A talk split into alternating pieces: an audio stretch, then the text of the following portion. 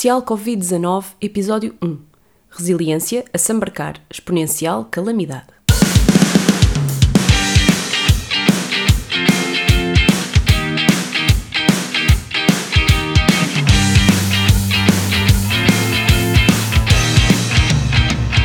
Olá, gente boa! Sejam muito bem-vindos a mais um episódio do Puericultura, um podcast para mamães millennial. Desde que começou esta distopia, têm-me pedido muito um episódio do Puericultura e como eu tenho problemas de autoestima e preciso de agradar a toda a gente, cá estou eu com a miúda agarrada à perna, tipo preguiça da Costa Rica, só que a guinchar periodicamente, tipo a raposa daquela canção de 2013 do Ilvis. What does the fox say? Ring ding ding ding ding. Lembram-se? Dancei ao som dessa obra-prima musical na festa de Natal da Big Four para a qual trabalhei, vestida com um pijama de coruja da Primark.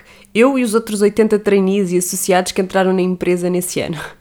Credo, eu já tinha 23 anos, em que rega estava a pensar.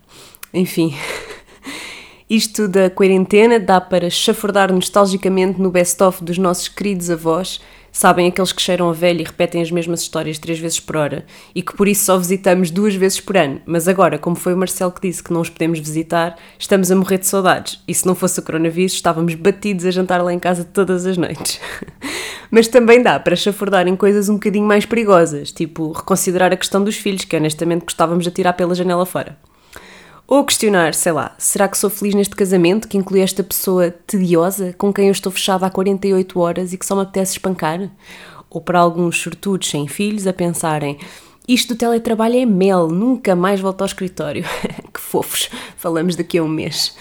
Eu desconfio que para quem nunca fez nenhum tipo de terapia, ou seja, para todos os homens deste país, esta quarentena deve estar a ser traumática, com realizações revolucionárias como o quê? A louça não acorda lavada de manhã?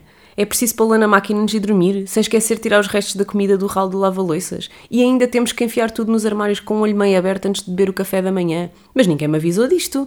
Avisámos, amigos. A gente passa a vida a avisar, a gritar, na verdade. Mas vocês saem de casa às seis da manhã todo o dia e vão trabalhar igual a um condenado e depois vão jogar futebol com os amigos, cause bros before hoes, e ainda voltam e querem sobremesa. Pois, meus queridos, mas as mamães millennial fazem o mesmo e depois vão beber um copo com as amigas, cause chicks before dicks. Vão buscar as crianças, passam no supermercado, fazem o jantar, dão banho à criancinha, fraldas, pijamas, histórias, montanhas de peluche e dor nas costas de nos deitarmos naquelas camas Montessori que têm 10 cm de altura, jantamos convosco e depois adivinhem, temos tanto sono que saltamos a sobremesa e vocês, coitadinhos, acabam a jogar League of Legends. Espero que esta prisão domiciliária ensine uma lição doméstica a quem perpetua o patriarcado. Tipo eu, que estou aqui a dar lições de moral enquanto vigia a minha filha de dois anos, dobra roupa lavada e o meu marido ainda está na cama a ressonar. Outra questão revolucionária levantada por tudo isto é a descoberta do bidé. Parece que até agora os portugueses não sabiam para que é que servia aquela bacia com torneira mesmo ali ao lado da sanita, a julgar pela corrida ao papel higiênico. Mas entretanto a internet já lhes explicou que podem lavar o rabo e agora andamos todos a cheirar a rosas. Esta Covid-19 é só coisas boas. Por falar na Covid-19, eu quero esclarecer uma coisa de uma vez por todas. Estamos todos fartos de ouvir falar nisto, mas se mesmo assim não conseguem controlar-se, pelo menos usem bem os termos. É a Covid-19, referindo-se à doença, e o coronavírus, referindo-se ao vírus. Capiche? É que ora, aí está outra excelente consequência desta calamidade. É que isto mata velhinhos, mas ensina palavras novas ao povo. A minha amiga Joana Souza enviou-me na segunda-feira passada, que em tempo de quarentena é mais ou menos há um ano, um print screen das palavras mais pesquisadas no dicionário Pribeirame profilático, mitigação, pandemia, contingência, disseminação, mitigar, quarentena, conjuntura, epidemia, assintomático e esta que eu não conhecia, infirmados. Desde então tenho acompanhado a nuvem de palavras daquele website para saber como está o estado de espírito do povo. Na quarta-feira apareceram as palavras resiliência, assambarcar, exponencial e calamidade.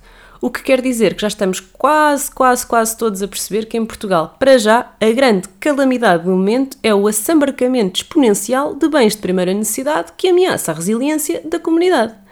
Depois do chefe de Estado falar na quarta-feira, surgiu a palavra prorrogação, porque estamos em negação e ninguém quer ficar em casa mais 15 dias depois destes 15 dias, mas lá terá que ser que o primeiro ano diz que prorrogação quer dizer prolongamento. Ontem apareceu a palavra alcoviteiro, porque de repente andamos todos metidos na vida dos vizinhos que nunca tínhamos conhecido, não é? Nunca passámos tanto tempo à janela e na varanda a grelhar as carnes, já que em Portugal só se faz praia ao monte e depois apanhamos o bicho. Mas vá, falando a sério, acho que esta alcoviteirice também cabe na categoria de coisas boas que o cabrão do vírus trouxe à gente, porque agora anda a trocar mercearias com o vizinho de baixo e conversa à janela com a vizinha da frente, e isso é bonito, vá. Hoje apareceu a palavra mais assustadora de todas: entropia. Quer dizer que estamos mesmo a entrar na fase da crise existencial. Por isso é que eu vim gravar um episódio para vos entreter. Aliás, depois da importantíssima hashtag Stay the fuck home, a palavra de ordem agora devia ser fucking entertain us, a ver se a gente achata a curva de casos de escutamento nervoso causados pelo isolamento profilático para os psiquiatras terem capacidade de resposta e não se escutarem os estoques de antidepressivos. Uma coisa que ajuda bastante na manutenção da sanidade mental dos presos é o recreio, por isso quem tem um cão para passear até está a safo. Foi por isso que eu deixei de vestir o pijama às 9 da noite como estratégia passiva ou agressiva para levar o meu marido a passear a cadela antes de dormir. Agora até discuto com ele para ser eu a levá-la. É que eu não aguento a companhia das minhas pessoas favoritas na Terra. A condição humana é de facto absurda. Daqui a nove meses estaremos em crise financeira, com um número recorde de divorciados e com um aumento da taxa de natalidade sem precedentes. É melhor do que metade de nós estarmos mortos. Como é que estão vocês? A caminho de um divórcio ou em risco de engravidar com tanta cambalhota para matar o tempo? As duas, não é? Contem-me tudo no chá das 5, o direto que estou a fazer às 5 horas da tarde, diariamente, no Instagram, com um convidado. O objetivo é entreter, com alta probabilidade de ainda aprendermos alguma coisa juntos. Lembrem-se, é assim que estamos juntos. Obrigada por estarem desse lado. Os episódios com mamães convidadas voltam em breve, por isso não se esqueçam de subscrever o Puericultura, um podcast para mamães millennial. Podem encontrar todos os episódios em aminimalista.pt barra podcast, na Apple Podcasts, no Spotify ou em princípio onde quer que costumam ouvir os vossos podcasts. Não se esqueçam de deixar críticas e comentários e de partilhar o vosso episódio favorito nas redes sociais, pois só assim poderemos chegar a mais pessoas. Encontramos-nos no próximo episódio. Até já!